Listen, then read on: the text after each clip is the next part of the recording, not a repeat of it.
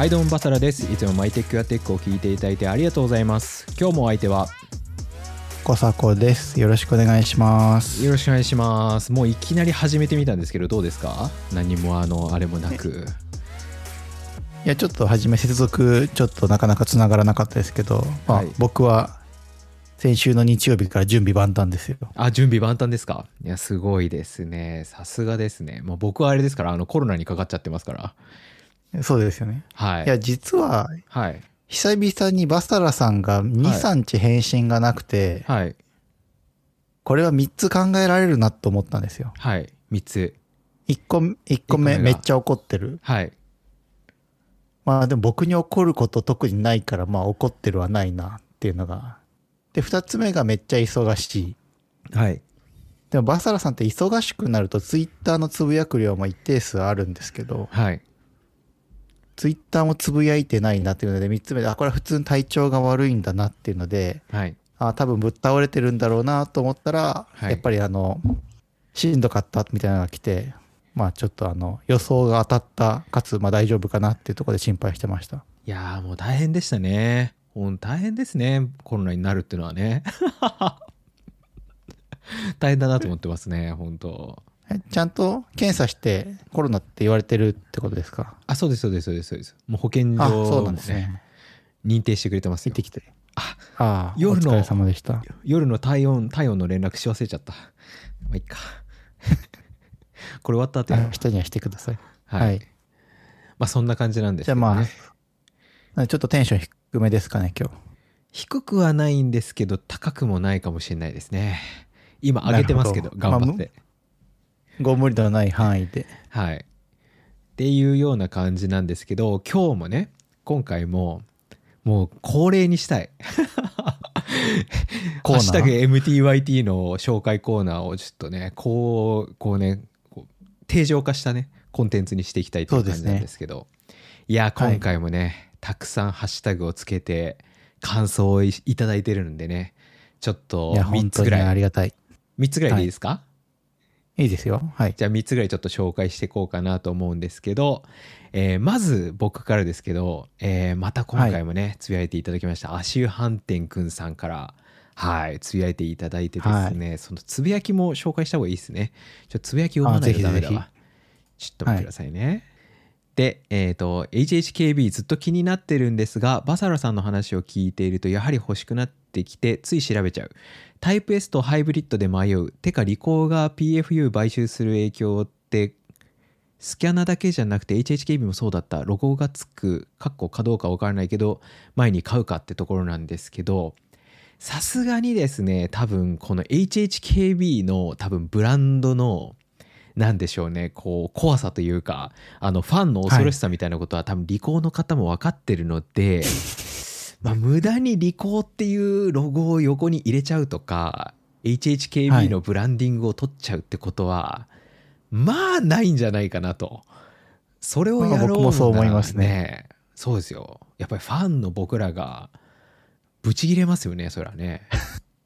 はいリコーブランドより HHKB ブランディングの方が強いですからね。い。やそうなんですよ。いや絶対そうだと思うんであの大暴れすると思うんで、多分ここはね大丈夫だと思うんですよね。はい、はい。なんでロゴについては安心していただくのがいいかなっていうふうに、えー思ってますね。はい。タイプ S とハイブリッドについてはどうですか？えここに関してはですねそう。ここが HHKB の悪いとこなんですけどあのタイピングできる場所がすごい少ないんですよね、うーん。あの今だとそのなんかアシストオンっていうちょっとこうおしゃれな小物を売ってるお店だったりとかあとゲンカバーっていう、ゲンカバーもなんかコロナになっていくつか潰れちゃったらしいんですけど都内にあるおうゲンカバーっていうあのところにしかは今置いてなくて、うん。あとは友達にタイピングさせてみたいな感じなんですよ。はい。だからタイピングのし心地が分かんないんですよね多分ね。であ僕はもともとそのタイプ S 派ではなかったんですよ。ああ。ほうのほうほタイプ S ってそのどっちかっていうと音を消すためにあのクッションみたいなのでゴムが入ってるんですよ少し。う。ん。それで音を消してるんですけどそうするとちょっとこう、はいメカニカル感というかこう押した時のカチッみたいな音があんましないんですよはいはいはいはい。すっげえマニアックな話なんですけどなんで僕ははい結構そのタイプ S じゃないのが好きだった派だったんですけどはい。この2年、まあ、タイプ S ずっと使ってるじゃないですかはい。タイプ S いいなーって思い始めたんで。あの迷うんであればやっぱ音も小さくなるんでタイプ S は結構いいですよっていうふうにあの思いますね。はい。音がやっぱ小さくなるんで。ですうん、ではい。なんでまあ価格で迷うよりは本当うんまあ個人的にはタイプ S いっちゃっていいんじゃないかなと思いますね。長年使えるんで。なるほど。はいそはい。んな感じのね、あのどっちだよって感じなんですけど今はタイプ S を押します僕は。はい。この足湯飯店くんさんのコメントだけでね、もう1時間使っちゃいそうなので、次行きます、そうですね。ちょっと長く喋りすぎました。ねちょっとあいくらでも僕 キーボード喋れるんで本当に。はい。じゃあ次じゃあ小迫さんのピックアップしてください。はい。じゃあ、二つ目の、えーっと、ハッシュタグ MTYT のコメントいただいたのは、バンブーさんですね。はい。合ってますよね、バンブーさん。バンブーさん、はじめに今から聞きますっていう引用リツイートいただいた後、感想をいただいてます。こんなツイートです。コサコさんの前提の確認と説明があると、知らないことや知っているつもりになっていたことが分かって非常にありがたいです。ハッシュタグ MTYT、ハッシュタグ63、これもあると便利でしょうか？というツイートですね。どうですかはいバソいやいいよもうこういうのだから視聴者さんからねこういう風ななんかそのあやっぱ僕だけの話だと分かんないんだなっていうところとかがこう分かっていいじゃないですか、こういうのってやっぱそうですね。すあの、僕もこのはい前提確認無駄なのかって思いながら2年半やってきたんで、初めて自己肯定感が爆上がりいしましやすごいですよだからこれも重要だったんですよだからあのサボっちゃいけないってことですよ小迫さんがた。そうですね。あの、気を抜いちゃダメってことが。気を抜いちゃダメですよ。気を抜いちゃダメ、はいなんでじゃあ引き続きちょっとね小迫さんははい。突っ込んでっていただかないといけないかなっていうところと、あとこの、はい。どうです？63とかそのなんていうんですかこの話数というかこれについての話ですよみたいなんとか。まあ、もうちょっとリスナーさんのコメントが増えてきたら必要かもしれないですけど、確かに。今はまだ終えてるんで大丈夫かなって感じはしますね。確かに。確かに。そうですね、まあ、これはあれですね、今後僕らを聞いてくれる人がね3倍4倍みたいになって、まあ、さらにつぶやき数がね、もうすごい増えてったら多分あれですもんね。周回遅れじゃないですけどあの先週そうですね。63番聞きましたみたいな人もいらっしゃるかもしれないですからね。あ、そうなんですよ。今は過去回についてつぶやいてくださる方がいないのであんまり必要ないんですけど、うん。今後ね、成長していった時に、1年前の聞きましたみたいな方もいるかもしれない。ので、その時はちょっとあったら便利かなとは思いますそうね。ですよね。なんでちょっとまあ今後の検討ですかね。はい。っていうところですね。はい。バンブーさんありがとうございます。いやありがとうございます、で僕もうすごい感動したんですよ。ちょっと次の方いいですか？紹紹介して。はい、ぜひぜひ。これはお弁当のふたさんっていう形方なんですけどこの方はポッドキャストをやられてるんですよ、お仲間ですね。そうなんですよでその中でおすすめのポッドキャストっていう中に入れていただいてるんですよ、すごい嬉しくないですか？おお嬉しいですこね。うリプライじゃなくてポッドキャストって形でその返信いただけるっていうのはまあすごい僕的にはとっても嬉しかったなっていうふうに思ったそうですのね。とあとはやっぱりマクドナルドの回がすげえ人気なんだなっていう。あのぜひあの概要欄の方にあのそのお弁当の負担さんのあのエピソードの方はあの貼っておくので聞いていただきたいんですけど、はい。あのマクドナルドの回をすごいあの 褒めていただいていてはい。あそうですね。のあの、なんかポッドキャストの中でバサラさんが、はい。あの、働いたことないけど詳しい人みたいな感じになってましたけど、はい。バサラさん働いてたんですよね？すげえバイイトやってました。すげえすげえやってました。すげえやってました。はい。あいはいつっていうぐらいやってました、やってました。ねえ、はい。最高ですよマクドナルドは。はい。今でも働きたいかと言われたらちょっとやりたいぐらいですよ僕は結構。おお。はい。楽しかったですよあとお弁当のふたさんのポッドキャストの中で他に印象になる話ありました？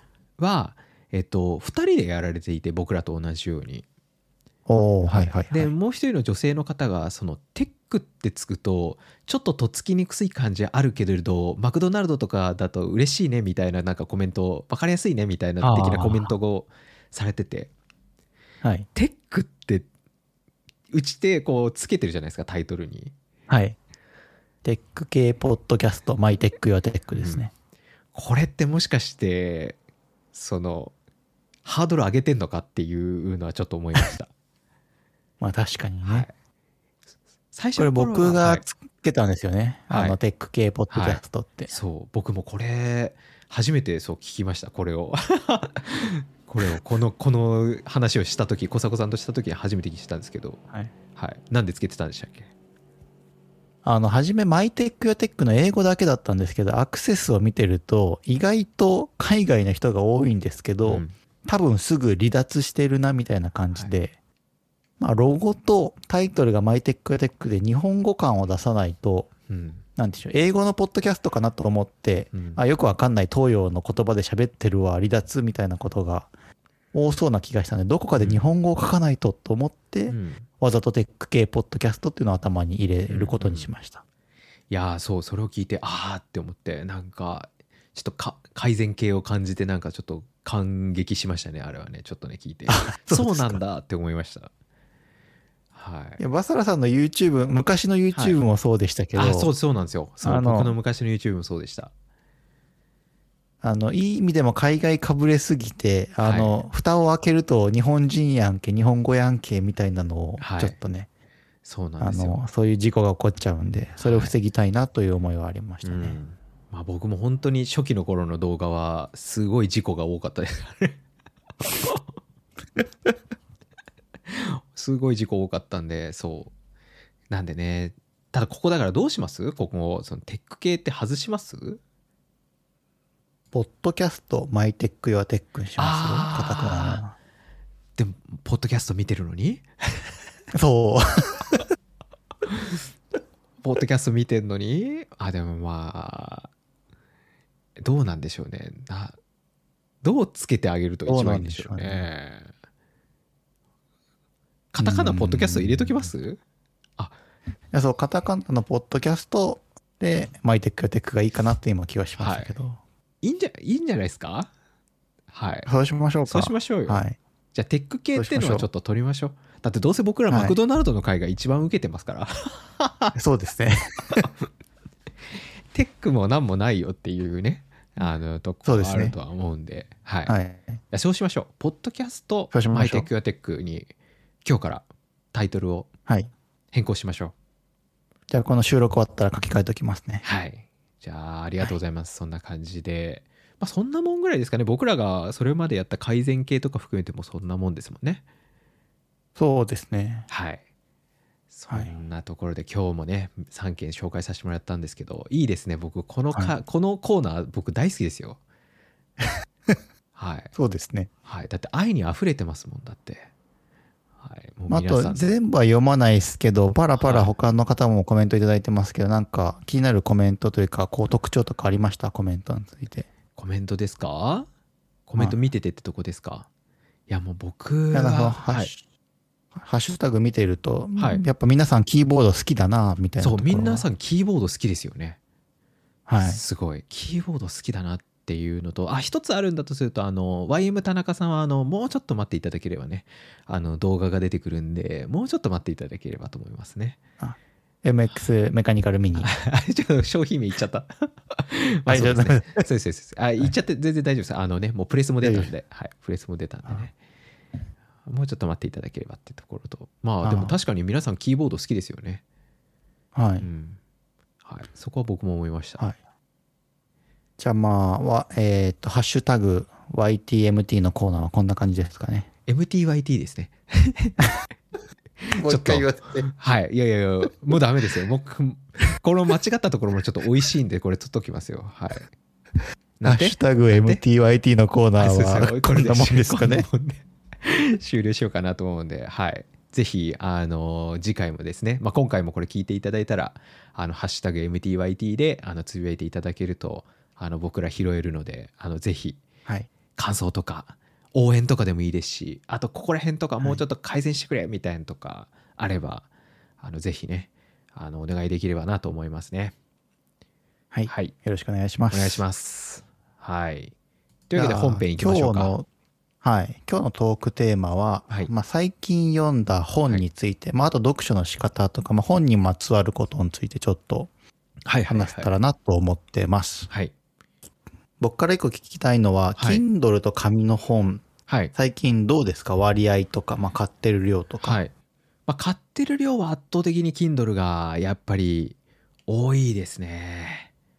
あ間違いなく。ーそうですよね。多いですね。えただたまに紙の本も買うんですけどあの、はいはいはい。これは理由があってあのほいやあのそんなねあの大した理由じゃないんですけどあの PayPay はってその地域ごととかでそのはい。割引みたいなのしていたりとかしていてで本とかって結構その極端な割引がされる率が高い製品になってたりするんですよへえ、あ、そうなんですね。だから多分そのまあ学習の効果があるとか多分なんでしょうはい。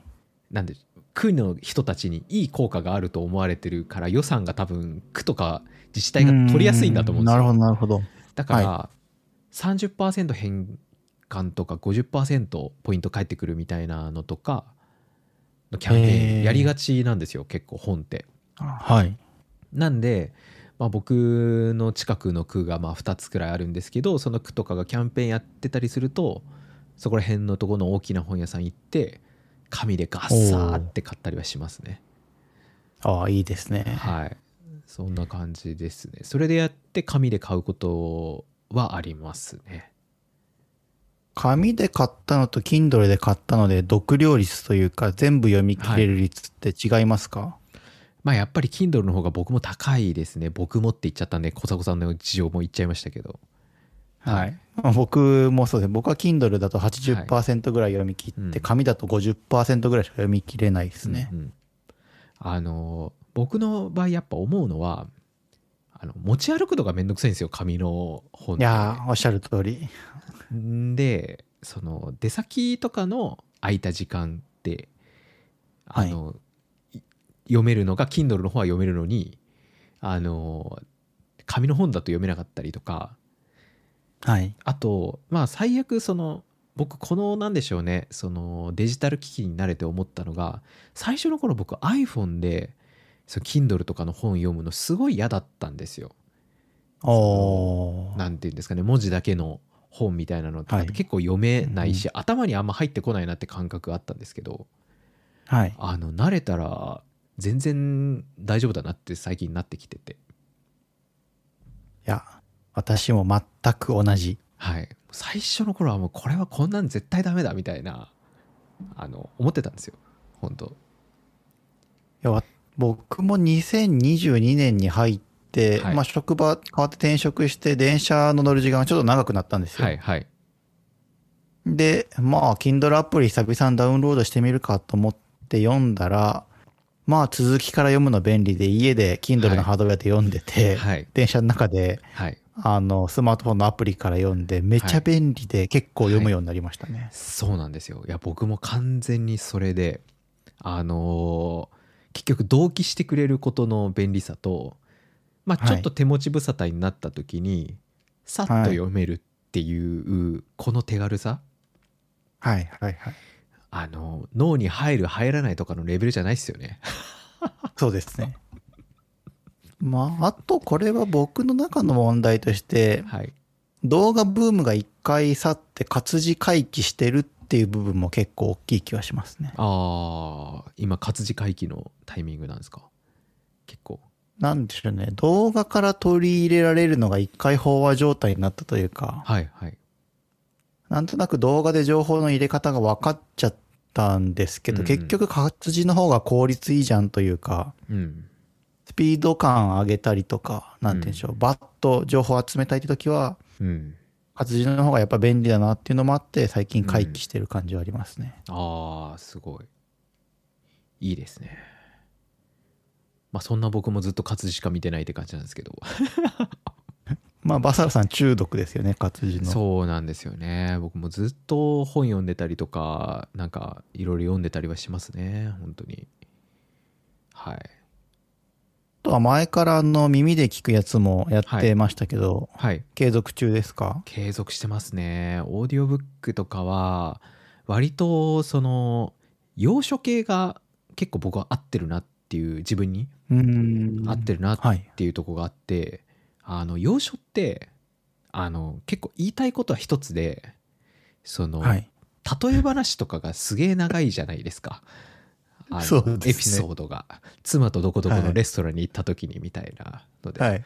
それで何十ページ喋んだよみたいなそのそのワンエピソードそのはいアハ体験のためだけになんどんだけ喋ってんだよみたいな感じがあるんですけどああいうのとかってやっぱ文字で読んでるとだるくなってくんなっていうとこがあったんですけどおー、なるほど。はい。ところがあのオーディオブックとかだとなんかあの BGM として聞いてられる、なるほど。まあ、BGM になるなっていうとこがあって。いやーその僕が一番好きなビジネス書で、ザ・ゴールっていう超分厚い本があるんですけど、黄色い。はい。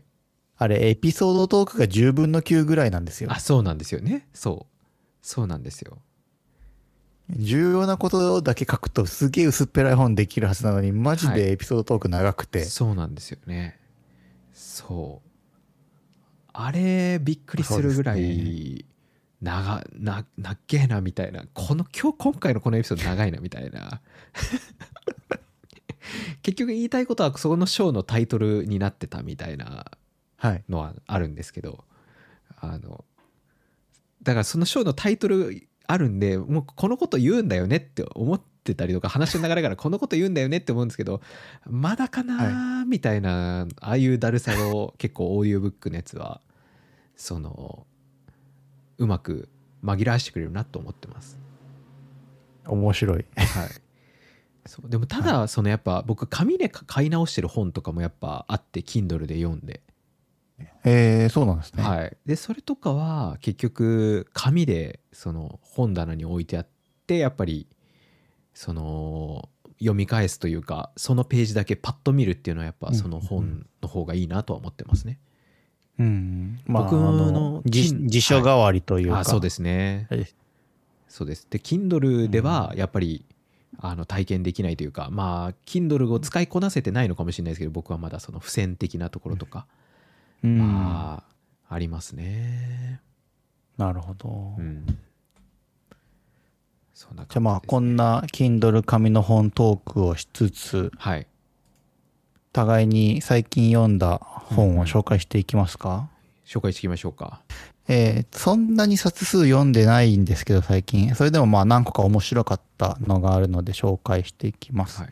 一つ目のタイトルが、お金の向こうに人がいる、元ゴールドマンサックス金利トレーダーが書いた、うん予備知識のいらない経済侵入門っていう本です。これは僕もまだ買ってまだ読めてないですね。僕も。小佐子さんにお勧めされてちょっと買ってみましたね僕も。これってなんかその、あんま内容言うとネタバレになっちゃうんで言わないんですけど、うん。でもまあなんかそのお金とか金融にまつわる専門用語を使う人はごまかしていってもっとシンプルに考えたら日本の経済とかって分かりやすいよねっていう本でうん僕経済学部出身でしかもミクロ経済専攻だったんでマクロ経済結構苦手なんですよねうんうん意識としては。うんだから世の中の人よりはちゃんと勉強したけどあんまりマクロ経済にピンとこないでミクロ経済という学問を勉強した派なんですけどうん初めてマクロ経済って面白いかもっていうのを思い直せるぐらい結構お金の考え方をガラッと変えてくれた本で良かったですね。なんかその輸入輸出とか貿易黒字とかはい。なんて言うんでしょうね。そういうことに関しても、うん。えーっと、お金の流れがこうだから日本ってまだ大丈夫だよとか大丈夫じゃないよとかいうのを説明してくれたりしてて、うんうんうん。本当に難しい言葉が出てこなくて、まあなんか理解力のある、あれば中学生でも読めるぐらいの本だと思います。ああいいですねそういうのは。これ書いてるのは？日本の方なんですか？日本の方ですね。ああそうですね。僕もだからその洋書系のやつとか本をおすすめするときにいつも思うんですけどやっぱ癖ありますよね、洋書ってね。癖あります。日本人が書いた人の方がやっぱり日本人に分かりやすくできてますよねやっぱね。すごい思います。そうだと思いますね。う。んすごく感じますね。うん。まあ今回あの紹介していく本全部リンク貼っておくので、よかったら見てみてください。はい。じゃあ、バサラさんいきますか。あでもちょっとここのとこでちょっとすごい話したいなあーどうぞ。ってはい。あの思うのが、えっと女性の方にその何ですか平方根を教えるんじゃなくてみたいなそうんうん。の数学を教えるんじゃなくてビジネスを教えた方がいいみたいな経済を教えた方がいいみたいな発言してなんかちょっと、はい。ちょっとプチ炎上してたあ三角三角関数ですね。三角関数のですか？みたいななんかありましたけど、なんか、ありましたね。はい。そのあれに対して僕すごく思うのが結局、あの変数と定数について理解ができてない人がかなり、まあ、多いかなと思って、その数学をやる理由って別にそのなんていうんですかね。あの数学ができることが別に重要なわけじゃないかなって僕思ってて。はいはいはい。あのやっぱりそこのなんでしょうね。どうやって解いていったらいいのかってことを学ぶものかなっていうのはすごい思うんですよねやっぱり。はい。うん、なんでその今のそのお金についてもっと単純だったって話とか出ていると思うんですけどはい。結局、まあ、どこが変数で定数なのかっていうのとかがちゃんと見分けができると世の中わかるんですけどそこがやっぱできてないのが難しく感じてるのかなとは思いましたね。ああ、実はちょうど僕変数と定数の話を先週友人にしたことがあって、はい。まあ、その友人がカップルで、なんて言うんでしょう、その相手のパートナーの方とたまに口論になるみたいな話から、はいはい話を聞いてるとやっぱ人生の変数と定数がある中で、パートナーの方が定数にめちゃめちゃ愚痴とか文句を言うタイプうんの方だった。はい。で、僕は結構もうそれに結10年ぐらい前に気づいて変数以外には集中しないという、変数以外、変数だけに集中してはい定数はもう考えないようにしてるんですね。うん。それが人生の覚悟だと思ってるんですけど、やっぱりその定数に文句を言い始めるとどんどん人生って浪費しちゃうよな、みたいな話をちょうど先週友達と話してました。いや、そうですね。本当だからその通りかなと思ってて。なんでそこの問題点の見極めみたいなところがやっぱりできるようになるとすごく世の中うまくいくんじゃないかなっていうのは、はい、思ったりはしますね。そうですね。なんか気が楽になれるなっていうのはちょっと思うなと思いました。ああ、そうそうそう。いはい。や、なんかびっくりしました、今、ちょうど。先週話したばっかりだったんで。うんうん。よかったです。そうね。これがあれですよ。あのこまあ、相手くやっていくこれ長くやってるからじゃないですか。いつか、いつの間にテレパシーできるようになってんだ。はい。みたいな、そういうとこですかね。はい。じゃあ次、バサラさん、お願いします。えーっと、僕の方でおも最近面白かった本、わりかし最近僕結構本読んでるのに、つまんないことが多くて、はい。つまんないというか多分あれなんですよねそのこういうビジネス書みたいなの読みすぎててああこれってここら辺の本でも読んだなみたいなのがなんか最近出てきちゃうところが多くて、多かったんで最近なんかあれだったんですけどそんな中で面白かったのは「無」って本はかなりちょっと面白かったですね。うん。無ってあるなしのないないの。無ですよね。無です。漢字一文字で無っていう本なんですけど、まあこれ、何かっていうと何でしょうね。そのまあうつ病の正体みたいなのをこうすごくその何でしょう。こう話してくれているような、うん。えー話だったりとかその精神と、まあ、なんどういうふうに乖離してっちゃうのかみたいなことをなんかすごく解説している、まあ、本だったりとかしたんですけど、はい。まあなんかこれをなんかあの読み始めた理由のなんかちょっと一つっていうのがその割とコロナになってから1年くらい経ってはい。1年？1年半くらいですかね経ってぐらいの頃からあ毎日すごい楽しいんですよ僕。コロナになってるのはコロナ禍に入ってコロナコロナ禍コロナナ禍に入ってそのは1年くらい経ってからはい。この1年間くらいっていうのがわりかしすごい毎日楽しくて充実をしていて。はい。でいう風になった時にあのなんでしょうね。この精神構造は一体何なのかっていうことに対してちょっとわりかし不安感みたいなのをちょっと持ってたんですよ。はい。はい、っていうのもあってその人はその精神としてその楽しい楽しくないっていうのは一体どうどう感じてるのかみたいなことに対してすごく興味があ出た時期があったんですよ。はい。というか今でも興味があるんですけどあの今果たして自分の感情というものは一体何なのかっていうのがすごい気になっててそれでちょっとたまたまこの本をちょっとその手に取ってみたものだったんですけどあのわりかし結構やっぱ納得感があったりとかあのすごく良かった本だったりするんで本当に何でしょうね。なんか自分が傷つきやすいなって思ってる人とかは読んでみてもいいと思いますしその僕は何て言うんでしょうね。自分の精神状態っていうのがちょっと言語化できるようになったなって思いましたこの本を読んで。おうん、その、よくリーダーシップの教育とかではい。言われる大事な概念として、メタ認知って言って、自分を第三者的に見る力ってあるじゃないですか。はい。はい。今のバサラさんの状況も結構はい。メタ認知で自分が楽しんでるなとか、はい。精神的に変化があるなはいって思えてる状態だと思うんですけど、はい。はい。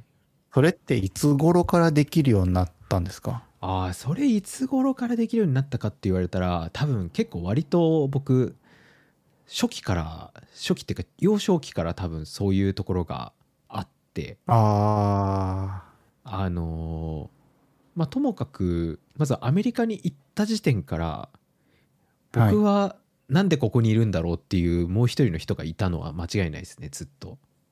あはい、とか日本にあ。帰なってきてからはい。からなんか結構ずっといじめられてた時もなぜこの人たちは自分をいじめるんだろうっていうもう一人の自分といじめられてる自分を見てたりはしましたね。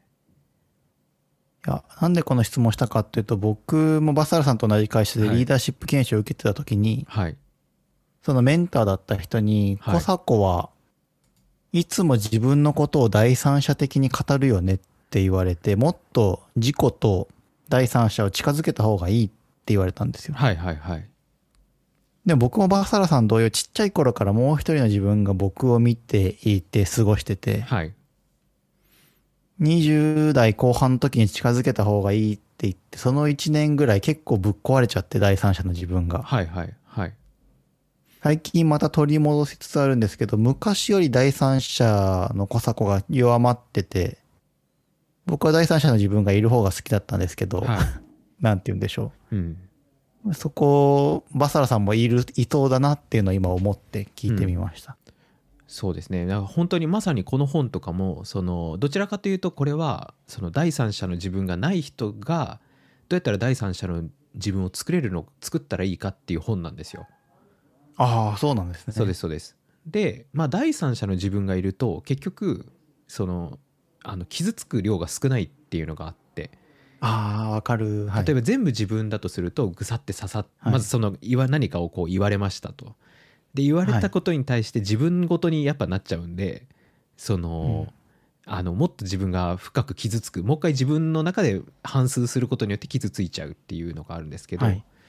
第三者的な人っていうのは結局傷つきました。でなんでこれが起きたのかっていうことを急にこう考え始めるというかその事象について話しは考え始めるみたいなところで、はい。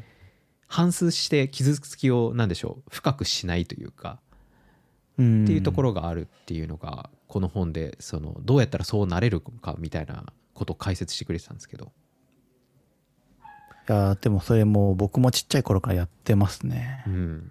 なんで割と僕もちっちゃい頃からやってたりとかっていうのがあったんですけどだからそれが今はその少しちょっと行き過ぎてるとこがあるんだなっていうのをちょっと思っててああ。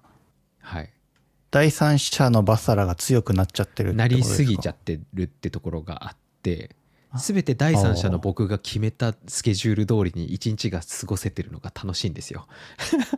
あ こうなんていうかあのすごいなんていうんですかね。だからその朝起きてそのジムで体鍛えてでその後仕事してで YouTube 撮ってはいはい。作って出してみたいな、うわ今日もすごいバレットジャーナルで書いた通り全部なってるみたいな。バレットジャーナル自体が第三者の僕になってるみたいな感じもあるんですけど。ああ。そうです。いや、そこを結構、そのリーダーシップ研修で言われてそうだなと思ったのが、リーダーシップとして、まあ、一番わかりやすい例で言う、共通認識で言うと、その今、東京都副知事の宮坂さんがうん。会社の社長だった時って、うん。やっぱすごい自分ごとの言葉としてお話しされるのがすごい上手なあー上手方だなと思ってて、っていう時に多分第三者の自分が強すぎる人って。スピーチが若干説得力がないんだろうなって気がするんですよね。うううまあそうですね確かに魂にう訴えかけるみたいなのがないですもんね。だって魂第三者になっちゃってますからね。あそうそうそうそうそうそう。うん。だからリーダーシップ研修上では第三者の自分が強すぎるっていうのはリーダーの素質としてはちょっと問題があるよっていうフィードバックをもらったのがうん。結構印象的だったけど僕はそこを結構失うと自分のバランスを結構崩しちゃって大変だったなっていううん。両方の側面がありました。そうですね。だ僕も本当だそういうタイプですけどそうだこの本の最後のとこがすごく良かったのがあおのう。なんかその中国のなんかその歴史書みたいなところの中のエピソードの一つにあるのがそのお坊さんがずっと修行しててその第三者に自分を作るための修行をずっとしてるんですよ。で、はい。師匠みたいな人がすごい美人の人をあのけしかけるんですよその坊主の人に。ただ修行しきったそのあの坊主の何ですか？人はその女の人が抱きついてきてもあのあ離れてくださいみたいな感じで冷静にやこう対処しちゃうんですよ。はいはいはい。でそれに対して、その師匠の人が破門だっていうふうに言ったんですよ。へえ。つまりその何て言うんですかねあまりにも第三者の自分のその冷静さみたいなって言ったらいいんですかね、うんうんうんだけを強くしていってもダメというかだ結局そこバランスなんですよね結局うんうんうんだからその行き過ぎてもダメだみたいなことをちゃんとその本結構フォローしてあってあただ正しいなって思ってて結構その割と本当にはい。この本はあのバランス取った考え方を持ってる人が書いてる本だなっていうのはすごく思ったんですよね。なるほどね。うん、だからいやバサラさんはまだはい、はい。小坂さんはあの読む必要は全然ないですよこの本。あの けど。でも買っちゃった。はい。あのはい。まあでも面白いです。あのすごく書き方もうまいですし、うん、あの、多分もう40分ぐらい喋ってるんですけど、40分ぐらい喋ってますね。まだ2冊目。いいじゃないですか。いいんじゃないですか。そんなにたくさん紹介してもあれじゃないですか。あのいいじゃないですか。まだこれ以上このネタどんどん続けられるんでこ好評だったら第2回目やればいいんじゃないですか。あ、そうですね。はい。好評だったらはい。はいいや、でもちょっと今その第三者の自分トークは、うん実はこの2、3年の悩みというか、自分の中では結論が出たけど、あんまり人とシェアできなかった話だったんで、はいだこの無の話してよかったですね。無の本もそういうことについて書いてますよすごくおおそうなんですね。読んでみてくださいじゃあ、あと1冊ずつぐらいかな。か僕がい読んだ本で、まあ、久々に読んだ本なんですけど、これは。はい。えーっと、タイトルが、リーンイン、女性仕事リーダーへの意欲っていう、あの、Facebook、今メタか、メタの COO をやってるシェリル・サンドバーグっていう方が結構前にはい。書いた本で、ちょっと読み直してみようと思って読み直してみました。うん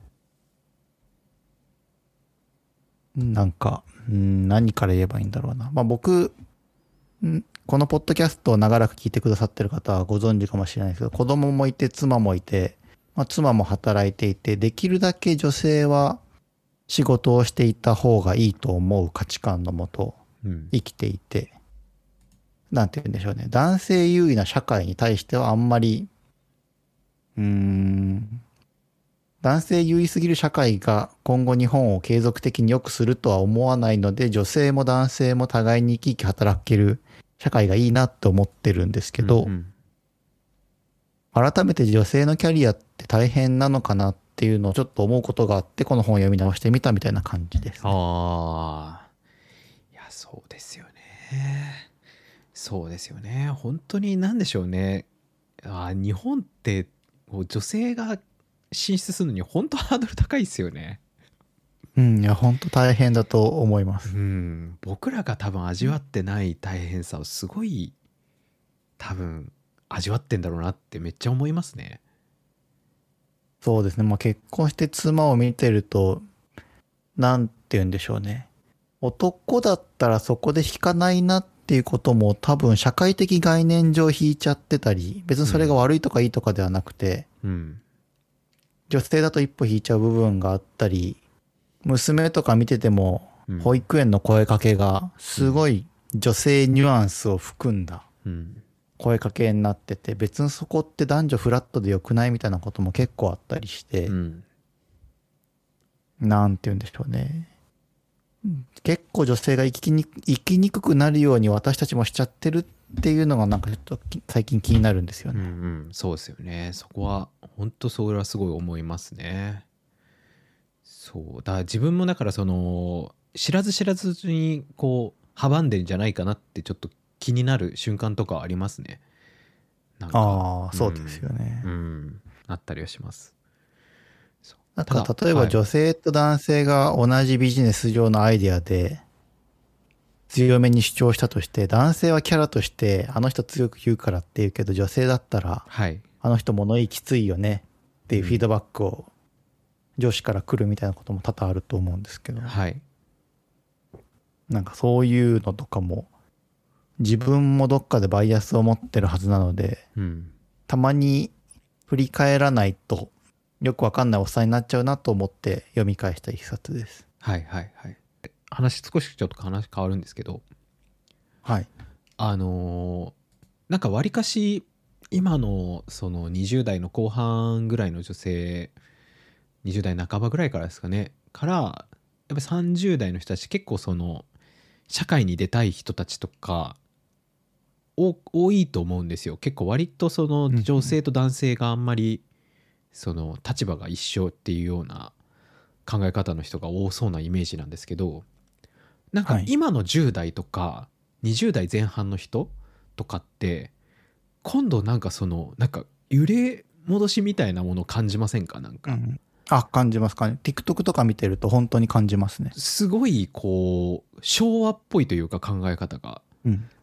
あのいや、わかります。男性に守られるのが女性であるっていう風な方になってて、なんかやっぱり世界からもやっぱ遅れちゃいけないというか別にその女性をリーダーにすれば世界と一緒なわけではないうん。んですけれども、はい、ただ女性は社会に進出すべきだっていうのは僕はすごく考えてはいてなんですけど、若い世代が全く今後の今後を担う若い世代は全く そのことを気にしてないんじゃないかっていうのがちょっと最近の懸念だったりしますね。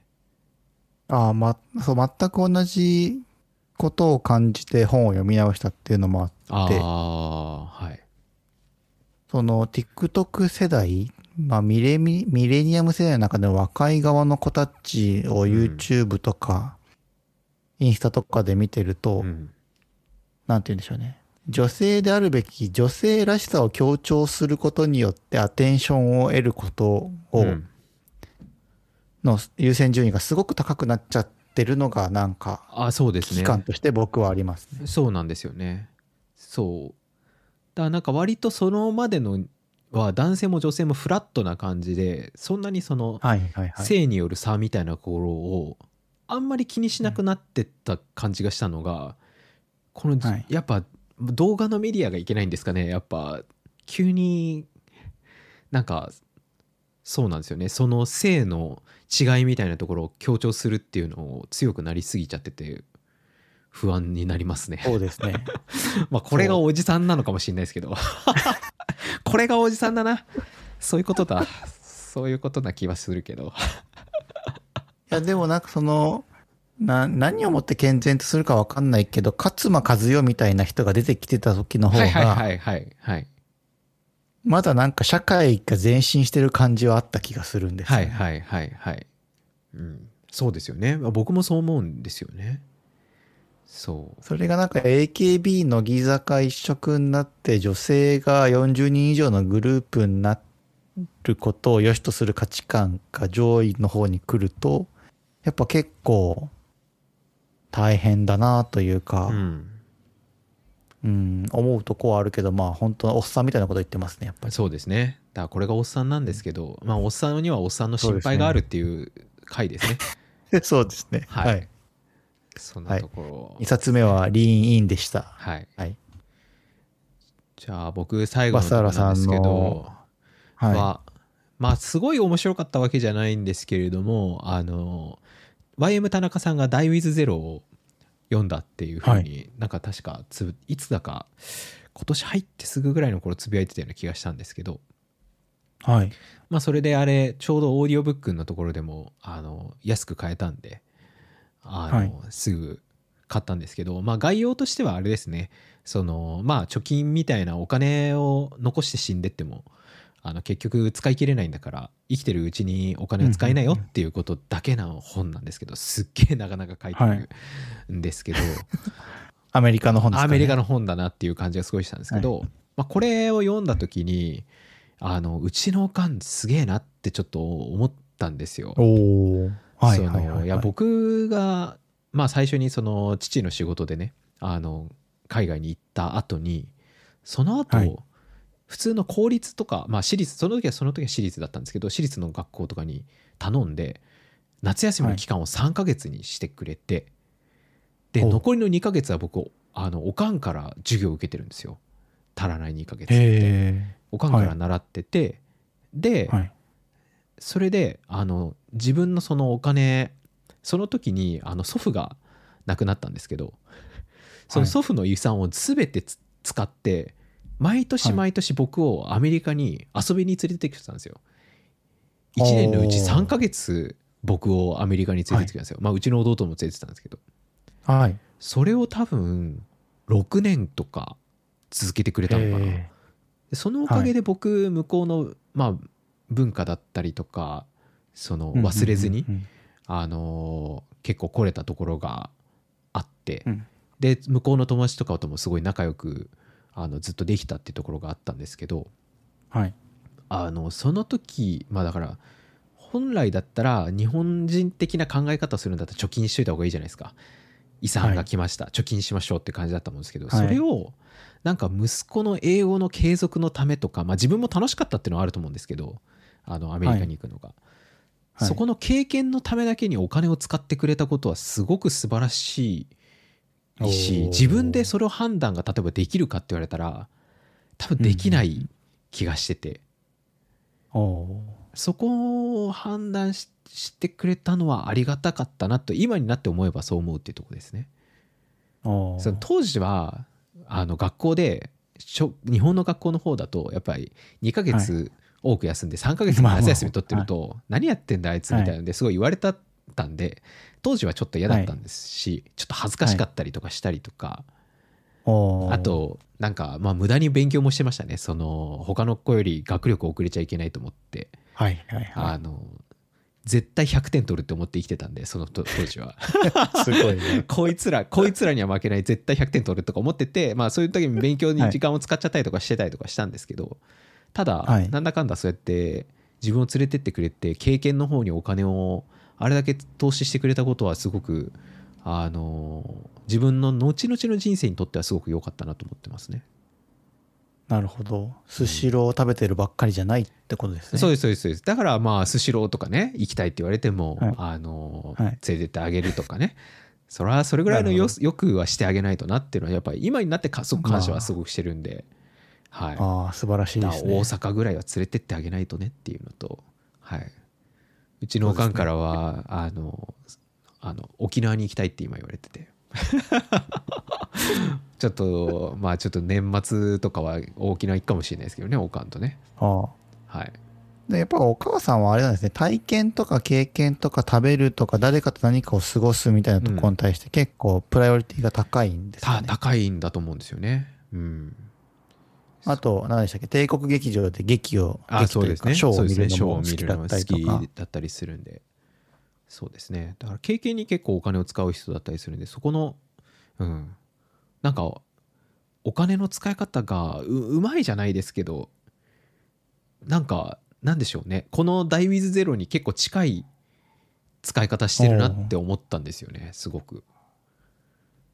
そうすると、バサラさんは、無とダイウィズゼロを通して、はい、人生で分かってたけど、それをうまく言語化してくれたのが結構面白いと感じたみたいな感じそうですすなんでかね。ねそこで面白かったっていうふうに本当その感じですね。はい。まさにって感じですね。そうなんだ。ちょ今回の回ちょっと難しくないですか？大丈夫ですか？ちなみに、はい。前回の本を紹介してるときは、はい。五輪の書を紹介して、はるか遠くまで行ってるんで、今回は全然その、確かに。確かに。全然遠くまで行ってないと思います。まだまだ全然あれですね。普通の話してますね。普通にもう沖に出て帰ってこれる距離、全然遠洋漁業じゃなかっあよかったたですよかったです。よか。ったです。ちょっと五輪の書はね ちょっとまずかったなと思いましたからねちょっとね。そうです。はい。あの、五輪の書のエピソードも、あの、後で小ノートに貼っておくので、はい。よかったら聞いてみてください。ぜひあれはね五輪の書の会話個人的にはちょっとねまあまあまあ面白かったです。はい。好きです、はい。はい。あ最後に話したいのが、はい。ハッシュタグ MTYT をし始めてから、はい。ちょっと我々の、あの、撮る形も変わったんですよね。うん。取る形が変わ出った？して、はいはいはい。出して、ツイッターで感想を見て次の収録をするっていうサイクルになったんで、はいはいはいはい。まあ確かに今までは2本撮りをして適当にパパンって出して、うん。また適当に収録してたんで、うん。その皆さんの感想を一回挟んで収録するっていうので、そのタイルがだいぶ変わったなっていうのを先週気づきましたね。確かに。それはそうですね。この1時間撮りにまずしたっていうところも変化の一つですし一つですし、はい。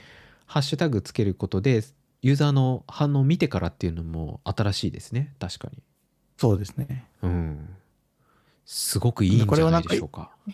そうですね。いい変化として、うん。なんて言うんでしょう。コンパクトに撮って、ユーザーの声聞いて、またコンパクトに撮ってっていうので、うん。いいサイクルだなと思ってます。僕もこれはいいんじゃないかなと思ってますし僕本当いいですね。ちょっと感想をもらえるの本当いいなと思いました。